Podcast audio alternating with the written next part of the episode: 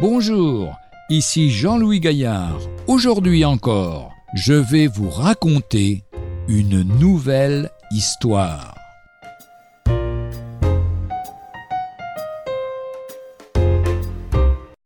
L'appel du commencement à la fin.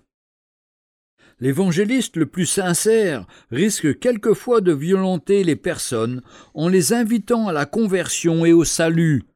Le colonel Malan ne courait pas ce danger, car il avait pour principe de ne point terminer ses réunions par un appel à la repentance. Quand l'eau vive du Saint-Esprit est là, les âmes viennent y puiser d'elles-mêmes, avait-il coutume de dire. Ce souci de ne pas faire pression sur les auditeurs réussissait admirablement. Avant même que le colonel ait fini de parler, ou même de chanter, les gens profondément touchés et remués s'approchaient du banc de la repentance.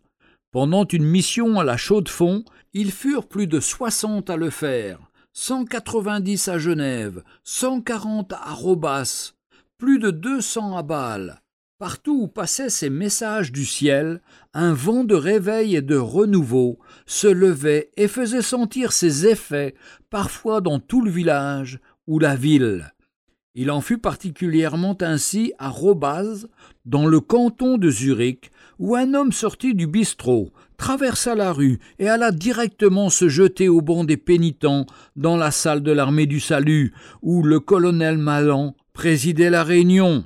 À une autre occasion où le colonel avait été invité à tenir des réunions d'évangélisation au temple d'Yverdon, le pasteur n'était pas très favorable, mais ayant dû céder aux pressions de son conseil presbytéral, vint le jour venu au devant du colonel et lui dit d'un air gêné Monsieur le colonel, dans notre temple, nous n'avons pas l'habitude des appels à la fin des réunions, ce n'est pas dans nos conceptions.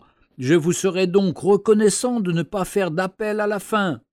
Vous avez parfaitement raison, lui répondit alors le colonel Malan.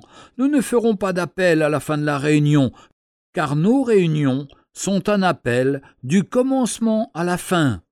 À peine cette réunion mémorable était-elle commencée que l'on vit alors à la stupéfaction générale une dame se lever, s'avancer d'un pas tranquille et décidé jusqu'au pied de la table de communion et se mettre tout ému à genoux sur la pierre nue.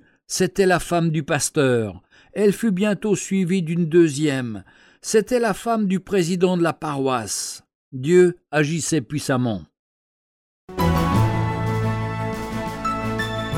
Retrouvez un jour une histoire sur www.365histoire.com.